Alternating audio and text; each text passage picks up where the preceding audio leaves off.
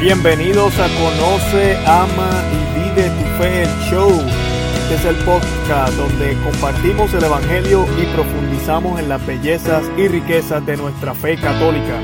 Les habla su amigo y hermano Luis Román y quiero recordarles que no podemos amar lo que no conocemos y que solo vivimos lo que amamos. Nos dice Jesús, mis ovejas escuchan mi voz y yo las conozco. Ellas me siguen y yo les doy vida eterna. Nunca perecerán y nadie las arrebatará jamás de mi mano.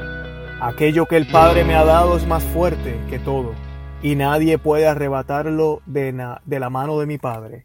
Yo y el Padre somos una sola cosa. Así que sin más preámbulo, le doy la bienvenida una vez más a Conoce, Ama y Vive tu, eh, tu Fe, el podcast o el show y hoy tenemos el episodio número 3 y el tema es Mis ovejas escuchan mi voz. Y vamos a estar profundizando sobre eso, leyendo el Evangelio según San Mateo, capítulo 1, capítulo 2, disculpen, capítulo 2, 1 al 23. Capítulo 2, 1 al 23, vamos a estar leyendo, como saben, ya vamos ya un tiempo leyendo el Evangelio de San Mateo y lo vamos a completar, lo vamos a leer completo versículo por versículo y lo vamos a explicar. También vamos a hablar de San Juan 23, el Papa Juan 23, que se celebra esta semana, ah, el 11 de octubre. Vamos a estar hablando de él y vamos a hablar, eh, vamos a discutir un poco el proverbio de la semana, que es el proverbio número 30. Ok, proverbio número 30, versículos del 7 al 9. Proverbio capítulo 30, del 7 al 9. Bueno, y el Evangelio según San Mateo nos dice, Jesús había nacido en Belén de Judá, durante el reinado de Herodes. Unos magos que venían de Oriente llegaron a Jerusalén preguntando, ¿Dónde está el rey de los judíos recién nacido? Porque hemos visto su estrella en el oriente y venimos a adorarlos. Herodes y toda Jerusalén quedaron muy alborotados al oír esto. Reunió de inmediato a los sumos sacerdotes y a los que enseñaban la ley al pueblo, y les hizo precisar dónde tenía que nacer el Mesías. Ellos le contestaron, en Belén de Judá, pues así lo escribió el profeta. Y tú, Belén, tierra de Judá, no eres en absoluto la más pequeña entre los pueblos de Judá, porque de ti saldrá un jefe, el que apacentará a mi pueblo Israel. Entonces Herodes llamó en privado a los magos y les hizo precisar la fecha en que les había aparecido la estrella. Después los envió a Belén y les dijo, vayan y averigüen bien todo lo que se refiere a ese niño, y apenas lo encuentren, avísenme, porque yo también iré a rendirle homenaje.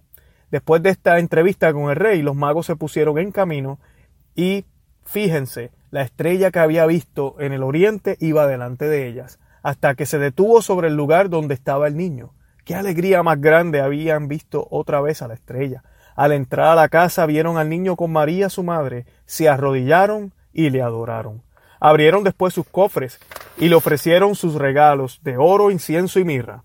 Luego se les avisó en sueños que no volvieran donde Herodes, así que regresaron a su país por otro camino.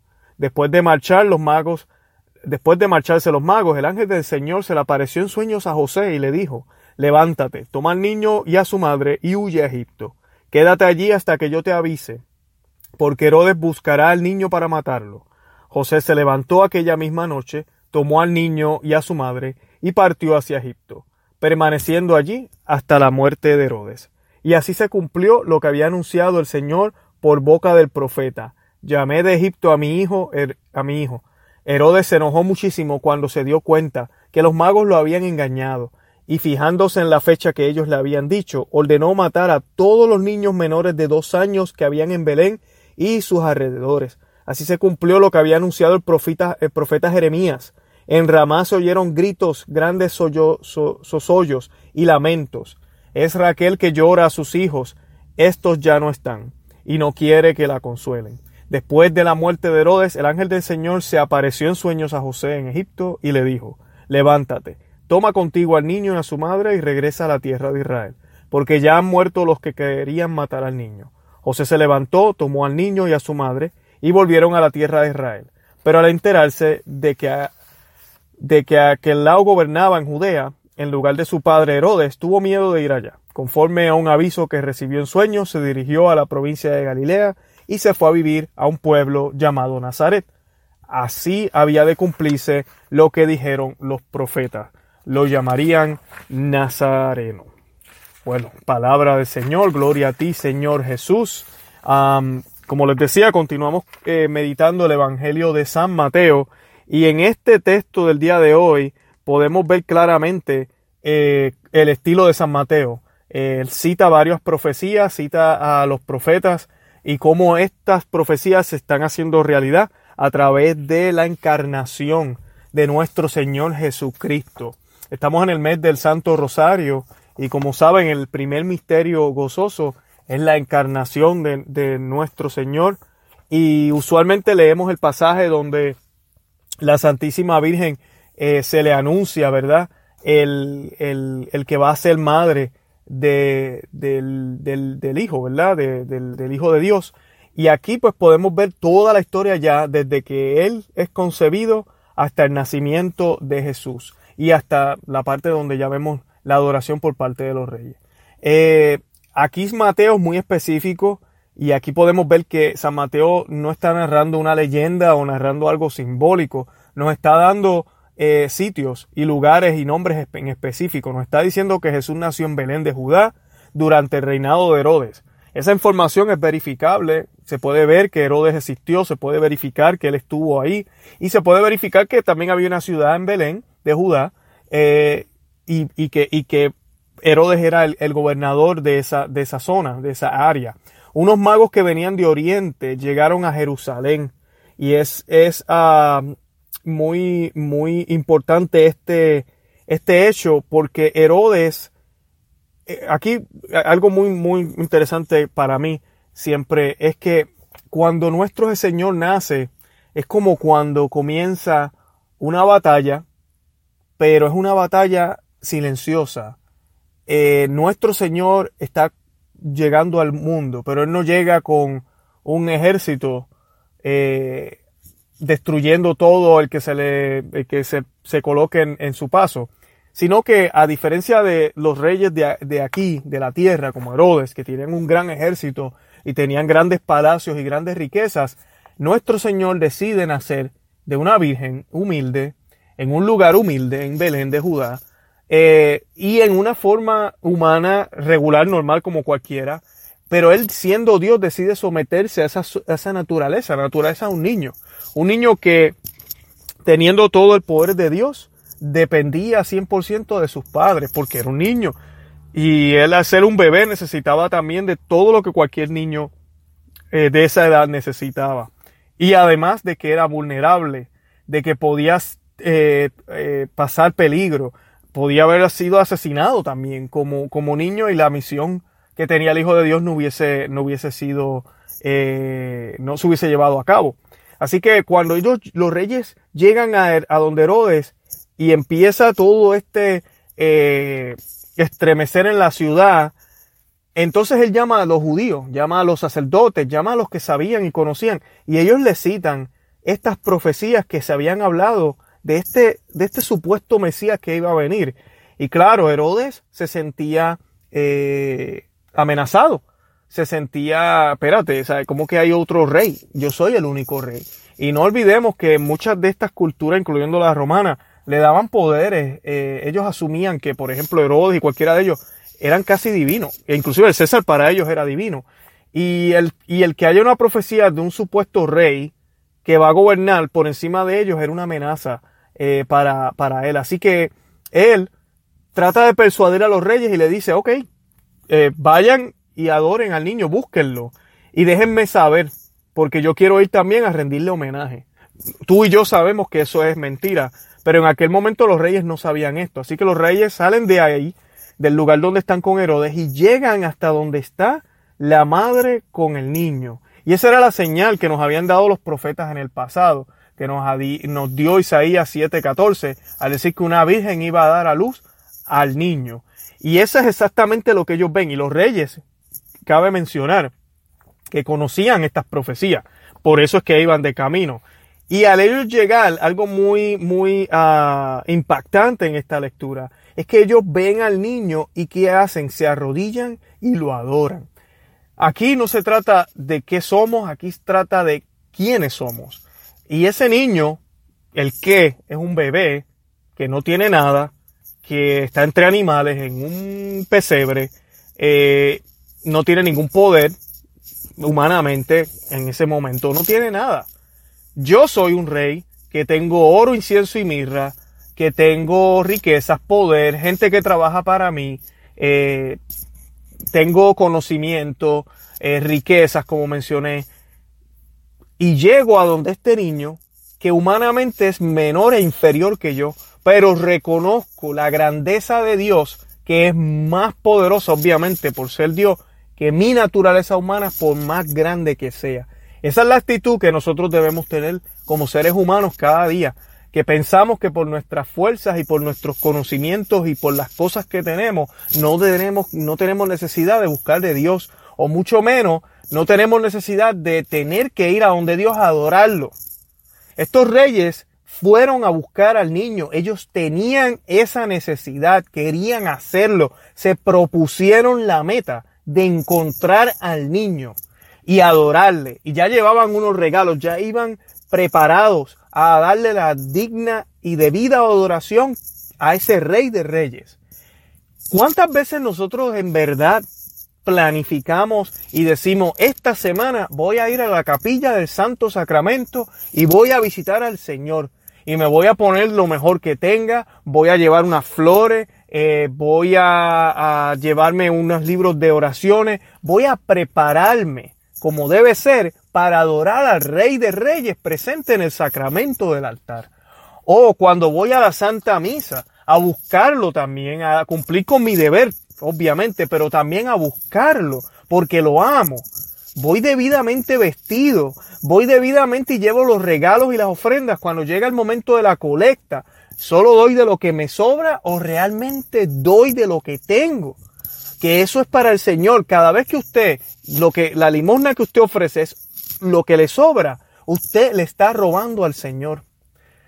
Le está robando al Señor, así de sencillo. Y estos reyes no tenían ni la mínima intención de robarle al Señor. Ellos iban a darle lo que el Señor se merece que es adoración, que es reconocimiento, que es mostrarle la humildad de parte de nosotros y mostrarle a Él que lo reconocemos como Rey. Y eso hicieron ellos, se arrodillaron y le adoraron. Y dice que luego abrieron sus cofres y le ofrecieron oro, y cienso y mirra. De aquí es que viene siempre la teoría de que son tres reyes magos.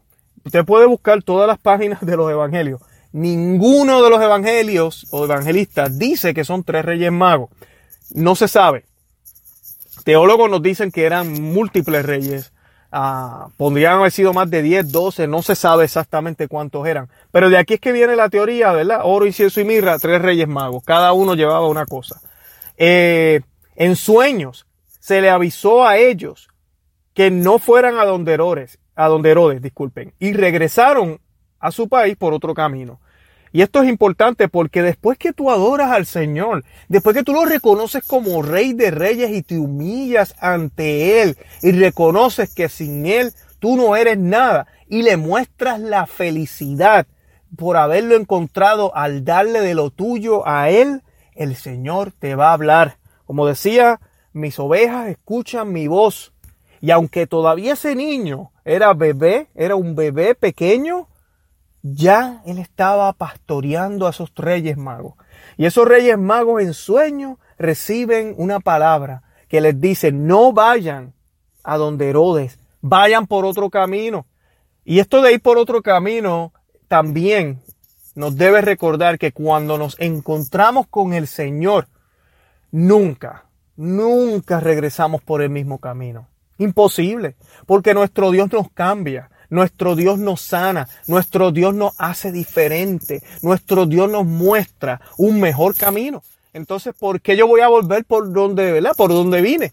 No, ahora yo voy a caminar con mi Señor este nuevo camino. Así que no volvieron, no volvieron por donde, por donde vinieron, ni fueron a donde Herodes, porque se les dijo en sueños que no regresaran a donde él.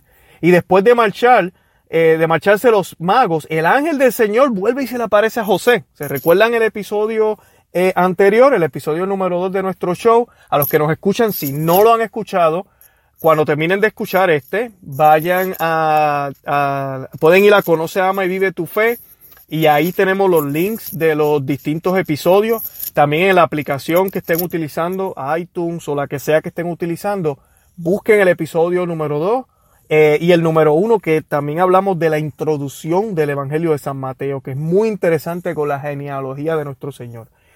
Y este ángel se le aparece de nuevo a José y le dice, levántate, toma al niño de su madre y huye a Egipto. Así que aquí tenemos otro que escucha la voz del Señor y va y hace lo que le dice. Nuestro Señor le habla a los que son obedientes. Nuestro Señor no va a perder el tiempo. Ya leímos en los versículos anteriores, en el versículo, en el capítulo 1, que nuestro Señor le, le dice a través del ángel, no te preocupes, porque María, el hijo que va a tener, es obra del Espíritu Santo. Así que tranquilo, no es lo que tú crees. Básicamente fue lo que le dijo el ángel. Y, el, y José inmediatamente obedeció, entendió la voz del Señor. Y yo les hablaba de cómo a veces cuestionamos las cosas y a veces queremos que nos pase como le pasaba a José, pero que se me aparezca un ángel a mí, porque a él se le aparece un ángel, pero a mí no se me aparece, entonces por eso yo no sé si es Dios o no. Déjeme decirle algo, si usted está atento no importa cómo el Señor le hable, a través de sus hijos, a través de su esposo, a través de una carta, o como les decía, a través de una servilleta. Es el Señor quien le habla. Y si el Señor le está hablando, hágale caso, obedézcalo, que el Señor sabe lo que es bueno para usted. Y José se levantó esa misma noche, tomó al niño y a su madre y partió para Egipto. Así se cumplió lo que había anunciado el Señor por boca del profeta. Y aquí volvemos, ¿verdad? San Mateo nos cita las profecías. Llamé de Egipto a mi hijo. Herodes entonces se enojó muchísimo cuando se dio cuenta que los magos lo habían engañado y ordenó a matar a todos los niños menores de dos años que habían en Belén. Y esto sí que, ¿verdad? Es una, una noticia triste. Y es un evento que pasó, que se puede confirmar en la historia, que Herodes mandó a matar a todos los niños menores de dos años en esa época, buscando a este supuesto Mesías, ¿verdad? Él no sabía ni quién era y si era verdad. Y así eh, celebramos, ¿verdad? La fiesta de los santos inocentes, como le llaman. Y, así fue. Eh, y se cumple la profecía también, así se cumplió lo que había anunciado Jeremías. En Ramá se oyeron gritos, grandes sosollos, sollozos, perdonen, y lamentos. Es Raquel que llora a sus hijos. ¿verdad? Ya otra profecía más. Y yo les comentaba en los primeros episodios que San Mateo es judío. Y este libro, el Evangelio de San Mateo, fue escrito para judíos. Y los judíos conocían las profecías de todos los profetas. Así que cuando él cita aquí, él asume que nosotros ya sabemos. Obviamente tú y yo somos católicos, somos cristianos, y es posible que usted o yo seamos católicos del Nuevo Testamento. Casi no vemos el Viejo Testamento, no lo leemos. Y estas cosas a veces no, se nos pasan de largo. Pero lo que San Mateo busca es darnos a entender que de ese Salvador que se habla en el Viejo Testamento es este Señor, Jesucristo. El ángel le vuelve y le habla a José después de que Herodes muere. Y le dice, levántate, toma contigo al niño y a su madre y regresa a la tierra de Israel, porque ya han muerto, ¿verdad? Los que amenazaban al Señor. José se levantó, tomó al niño y volvieron a, Israel. Pero al enterarse de que otro gobernaba en Judea en lugar de, su padre Herodes, tuvo miedo de ir allá. Y conforme a otro aviso que recibió en sueños, se dirigió a la provincia de Galilea y se fue a vivir un pueblo llamado Nazaret. Y se cumplió otra profecía que decía o dice que se le va a llamar eh, el Nazareno. Lo llamarán el Nazareno. Eh, y a mí me gustaría explicar un poco de estos. La palabra Nazaret o Nazareno. Esta profecía a veces mucha gente la han buscado y no aparece exactamente así. Le van a llamar el Nazareno. Pero sí se puede referir a Isaías 11.1. Porque la palabra Nazareno viene de Nazaret, ¿verdad? En hebreo, Nazrat. Sin embargo, la escritura hebrea sin vocales la hace muy similar a otra palabra que es Netzer, que significa brote, retoño o rama. Así que este versículo que se refiere tal a Isaías 11.1 en relación al descendiente de David, se podría, se podría decir que viene de este. Saldrá un vástago del tronco de Jesé, un retoño de sus raíces brotará. Eh, en este caso, la interpretación ¿verdad? completa podría, se podría decir, y fue a vivir a una ciudad llamada Nazaret, y se cumplieron las palabras del profeta Isaías. Será el renuevo del tronco de Jesé. Eh, y como sabemos, el tronco de Jesús es el, tronco de David. Eh, así que eso es una manera de poder ver esa, esa profecía, por si acaso tenían dudas. Y algo que sigue enfatizando o podemos ver en este texto es cómo José se deja guiar como padre de esa familia. Y miren si esto es especial y bonito. San Mateo no nos presenta a María recibiendo los mensajes, nos presenta a San José. Y todos nosotros sabemos que María fue la escogida, fue la predilecta del Señor. Ella fue quien se le die, concedieron las gracias de la salvación de Jesucristo, las gracias pagadas por nuestro Señor Jesucristo en la cruz, anticipada. Nuestra Santa Madre, Santísima Virgen María, nace sin pecado original porque no podía haber pecado en ella. ¿Cómo ella iba a poder, verdad, tener a, su, a tener a Dios en su vientre si estaba con pecado original? Pero estas gracias son por méritos de Jesucristo, al igual los mismos méritos que ahora tú y yo tenemos esas gracias al ser bautizados y perdemos ese pecado original, es lo mismo. Pero la Virgen lo recibió anticipado. Y con todo y eso, ella no fue la que escucha todas estas instrucciones y direcciones, sino que el Señor le deja al padre putativo de esta familia, San José, hacer ese trabajo como padre y protector de su esposa y de su hijo. Y eso es muy importante para los que nos escuchan, porque nuestro Padre de cielo es de la misma manera. No sé cómo fue tu padre, no sé cómo es tu padre. Tal vez tu padre es igualito que San José, es tremenda persona y ha hecho lo que debe de hacer contigo y con, tu, y, con tus hermanos o con tu mamá, con tu esposa. ¿Verdad? Ha sido un buen padre. Tal vez tú has sido un buen padre, has sido excelente, como lo ha sido San José. Tal vez no. Y ahí es donde tenemos que mirar. Porque en, en San José podemos ver un reflejo, una sombra de cómo es nuestro Padre Dios en el cielo y de todo lo que es capaz de hacer para proteger a sus hijos y cuidarlos. Y les habla a sus hijos como si fueran ovejas, los pastorea como ovejas y sus ovejas, las que son ovejas de verdad del pastor, escuchan su voz. Y nuestro eh, Señor nos habla todos los días. Y la pregunta es, ¿estamos escuchando su voz? ¿Escuchamos su voz como la escucharon los reyes? Los reyes magos Vemos las señales porque la voz de Dios no necesariamente es verbal, sino que muchas veces se manifiesta a través de un texto, se manifiesta a través de algo que estamos leyendo, un pasaje, se manifiesta, y los exhorto a que lo hagan cada vez que leemos la Santa Biblia se manifiesta cada vez que leemos algún artículo relacionado a la vida de algún santo o cada vez que leemos algo del magisterio de los padres de la iglesia, alguna interpretación de las escrituras, cada vez que escuchamos una canción católica, cada vez que vamos a la iglesia. O sea que no siempre nos va a hablar así una voz como les estoy hablando yo hoy. Hay de distintas maneras el Señor nos habla. A veces llueve y no nos deja salir y de momento nos damos cuenta que es que el Señor no quería que saliéramos. A veces vamos en, un, en, el tráfico y no se mueven los carros, no podemos llegar a nuestro destino y luego nos damos cuenta que qué bueno que no llegamos a tiempo o que, llegamos más tarde porque así pude hacer tal cosa. Eh, no sé, nos encontramos con cierta persona, nos viene a la mente algún pensamiento. El Señor nos habla de distintas maneras. Estemos atentos porque, como dice Él, mis ovejas escuchan mi voz. No nos distraigamos con el ruido del mundo, no nos distraigamos con las, con las tentaciones de este mundo, con las supuestas ah, cosas que son importantes. Lo que más importa es nuestro Dios, lo demás vendrá por añadidura. Y así es como podremos escucharlo. Si nos enfocamos en el ruido de este mundo y en las cosas que este mundo nos exige, un mundo tan acelerado como el que vivimos ahora, jamás vamos a poder escuchar a nuestro Dios. En el silencio, en la calma, en cuando nos detenemos en oración, cuando hacemos silencio, como José, por eso es que es en el sueño, cuando está dormido. Y ese dormir no es simplemente el dormir en la noche, también es el dormir, el, el, el, callar, todos esos ruidos que hay en nuestro interior, todas esas dudas, todos esos miedos, para que nuestro Señor no hable. Nunca lo olvides, mis ovejas escuchan mi voz.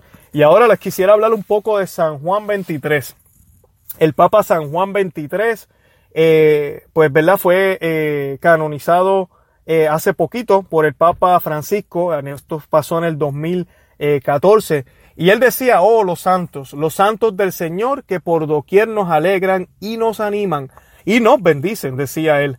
Llamado el Papa Bueno, la fiesta de él, ya les mencioné al principio, es todos los 11 de octubre Se llamaba, y vamos a ver si me sale la pronunciación, Angelo Giuseppe Roccali. No me salió. Más conocido como San Juan 23. Él nació en Italia en el 1881 y ingresó desde muy joven al seminario y fue ordenado sacerdote en el 1904. En la Segunda Guerra Mundial, siendo obispo, salvó a muchos judíos con la ayuda del visado de tránsito de la delegación apostólica. En el 1953 fue creado cardenal y a la muerte de Pío XII es elegido como sumo pontífice en el 1958. Poco a poco se ganó el apelativo de Papa Bueno por sus cualidades humanas y cristianas. El mundo entero pudo ver en él a un pastor humilde, atento, decidido, valiente, sencillo y activo. Eh, siempre estuvo muy, muy pendiente a los caminos ecuménicos, a tratar de buscar ese diálogo entre cristianos eh, y escribió unas ah, famosas encíclicas sobre eso y convocó el famoso Concilio Vaticano II. Es llamado a la casa del Padre el 3 de junio de 1963 y fue beatificado por San Juan Pablo II en el año 2000. Él no pudo ver la culminación del Concilio Vaticano II, eh, no sé si saben, pero quien termina el Concilio Vaticano II es el siguiente Papa, que es eh, Pablo VI. Como les mencioné, es canonizado en el 2014 por Papa Francisco. Eh, el milagro que sucedió para la beatificación se basó en la curación de Sor Caterina Capitani, una religiosa que tenía una dolencia estomacal muy grave. Las hermanas de la paciente que conocían la gran admiración que ella tenía por Juan 23, oraron pidiendo la intercesión del Papa Bueno y colocaron una imagen de él en el estómago de ella, de la paciente. Y dicen que minutos después la religiosa empezó a sentirse bien y pidió comer. Más adelante, Sor Caterina eh, relataría cómo ella vio a Juan 23 sentado al pie de su cama y que le dijo que su plegaria había sido escuchada. La ciencia y los doctores no pudieron explicar la curación, así que se tomó en cuenta todo esto y pues eh, fue eh, declarado santo. siempre me gusta recalcar que nosotros los católicos no le damos poderes a los santos, los santos interceden por nosotros, al igual que yo puedo interceder por mi esposa todos los días cuando hago mi oración de la mañana.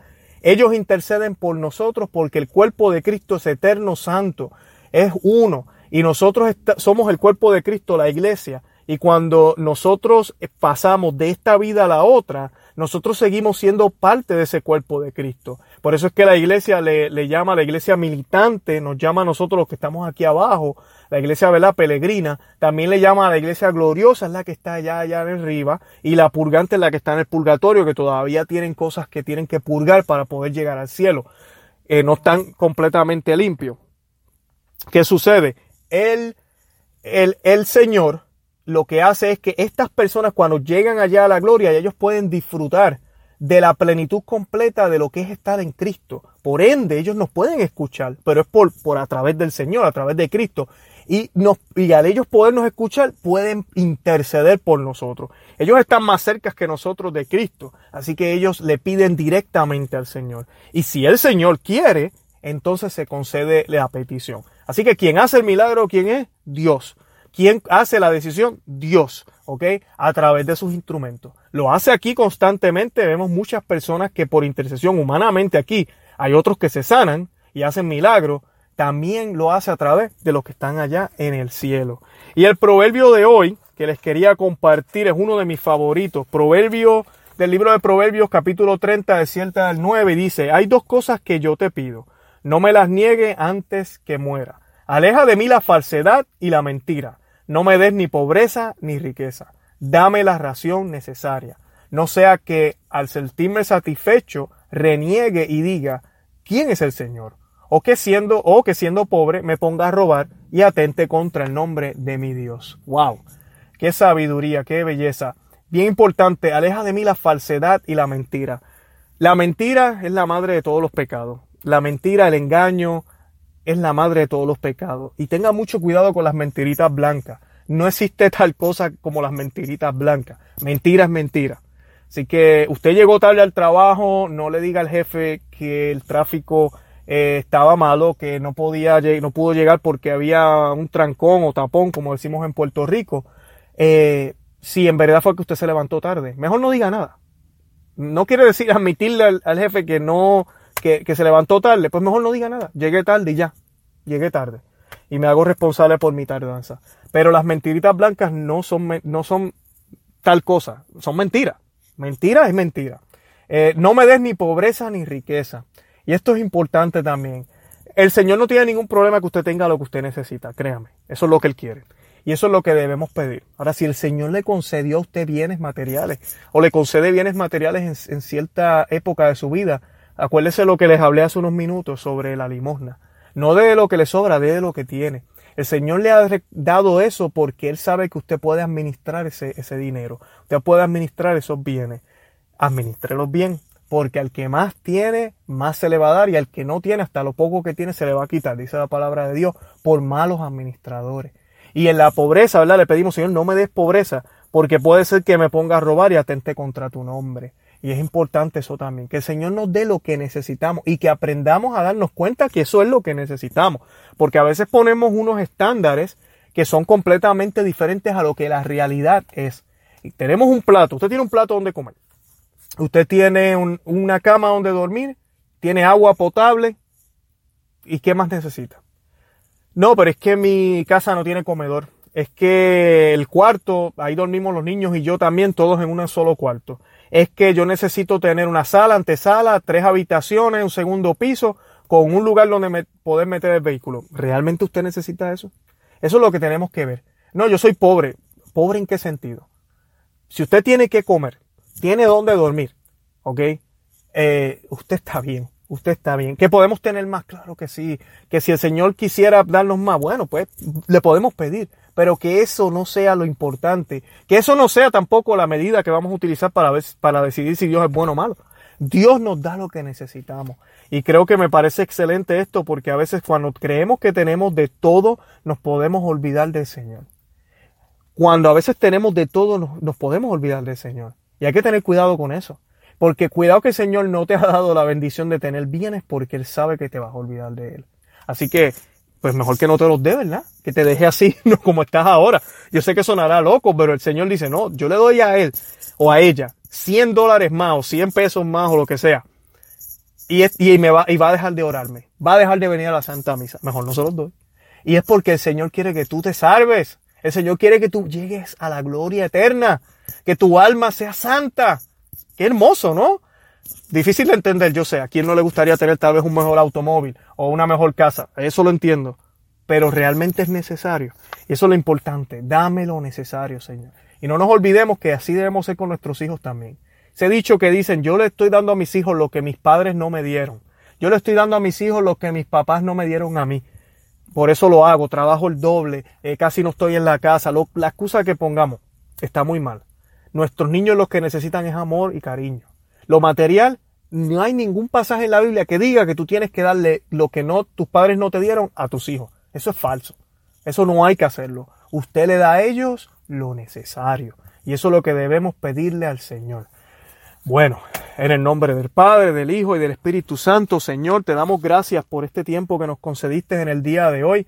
Te damos gracias por la tecnología y te damos gracias por todos los oyentes y por todos los que nos siguen en Conoce, Ama y Vive tu Fe, el show o el podcast y también en el website en Conoce, Ama y Vive tu Fe.com.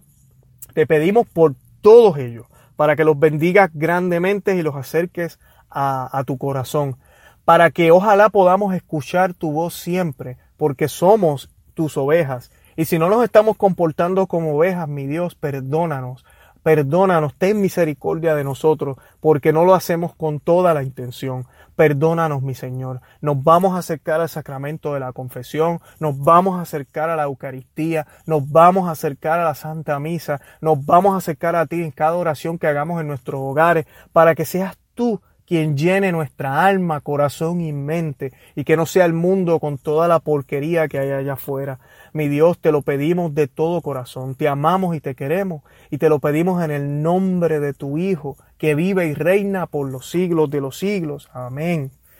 Bueno, mis hermanos, una vez más les doy gracias por estar conmigo. Les quiero eh, pedir, los invito a que visiten nuestra página, conoce, ama y vive tu fe.com. Eh, busquen nuestro podcast en iTunes y por favor denle un, rating, póngale unas estrellas. Eh, eso nos ayuda a posicionarnos en mejor eh, lugar y así la gente nos puede encontrar. Eh, búsquenos en Facebook, nos pueden buscar también en ah, Twitter, en Instagram. Eh, estamos en todos estos lugares, denos like. Eh, siempre posteamos el Evangelio en el, en el Facebook. Eh, en, el, en el website tenemos temas de todo. Usted tiene dudas de la fe católica, tiene dudas de la Biblia, entre ahí, va a encontrar muchísima información que este servidor pues trata de compartirles. y si tienen preguntas, déjenos un comentario, déjenme saber. Eh, y con mucho gusto le vamos a contestar las dudas. Vamos a estar orando por ustedes, pero les pido humildemente que oren por mí, que oren por mi familia. De verdad que los amo y los quiero en el amor de Cristo y espero eh, poder compartir y que me puedan escuchar en el próximo podcast. Bendiciones.